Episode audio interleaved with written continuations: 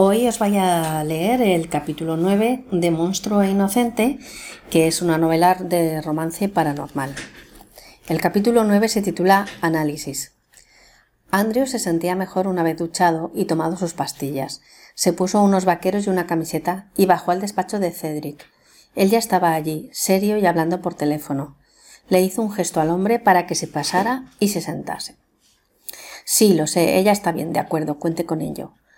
Colgó con un bufido y se levantó a cerrar la puerta que Andrew había dejado abierta, así que la conversación era importante.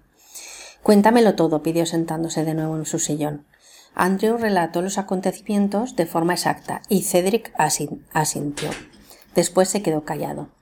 Verás, hay algo que no te he contado, Andrew. Una de las chicas, Alegra, es hija del regente Jordan, ella nunca quiso que su hija fuera cazadora, pero la chica es demasiado cabezota. Debemos tener mucho cuidado de que no le pase nada. Joder, Cedric, Cedric, no puedo hacer de niñera además de vigilar a los Cormacs. Creo que ella no te ha necesitado hoy, ¿no? Ha sido bastante eficiente por lo que me cuentas. Sí, cierto, ella se lanzó sin problemas y... Pues no seas tan machito, machito y no piensas que todas las mujeres con las que te encuentras necesitan tu ayuda.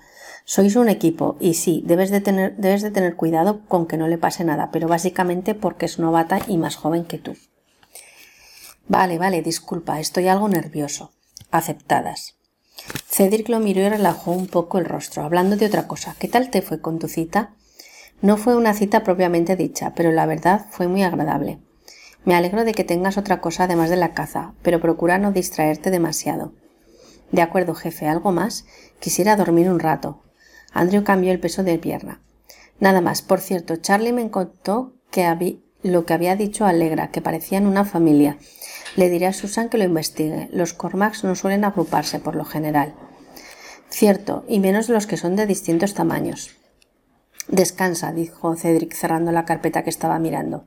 Andrew se retiró a la habitación y se tiró encima de la cama. Su dormitorio era muy austero y aparte de la enorme cama solo había puesto una gran televisión y una estantería para sus libros, aunque últimamente no tenía tiempo ni de leer ni de ver ningún programa. Andaba muy distraído. Tenía algo de razón Cedric, porque tenía en mente más que la caza. Un rostro dulce y suave ocupaba su mente todo el tiempo. A lo mejor necesitaban echar un polvo y desahogarse.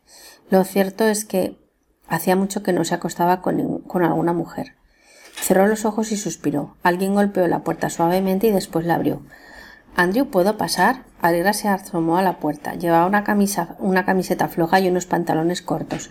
Estaba preciosa, con su melena suelta todavía húmeda.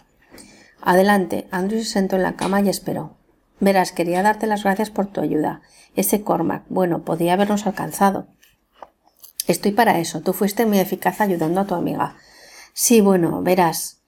Ella se acercó y se sentó en la cama. Después de una buena caza me siento muy predispuesta, ya sabes.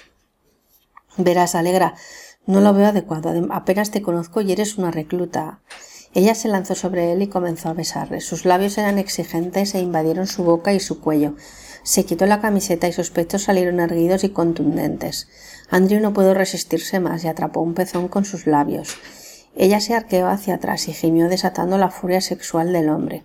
La levantó y la echó sobre la cama, boca abajo, y le quitó los pantalones mientras ella gemía retorciéndose sobre la sábana.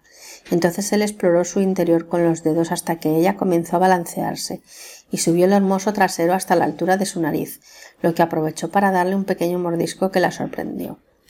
Eres un lobo malo, susurró ella.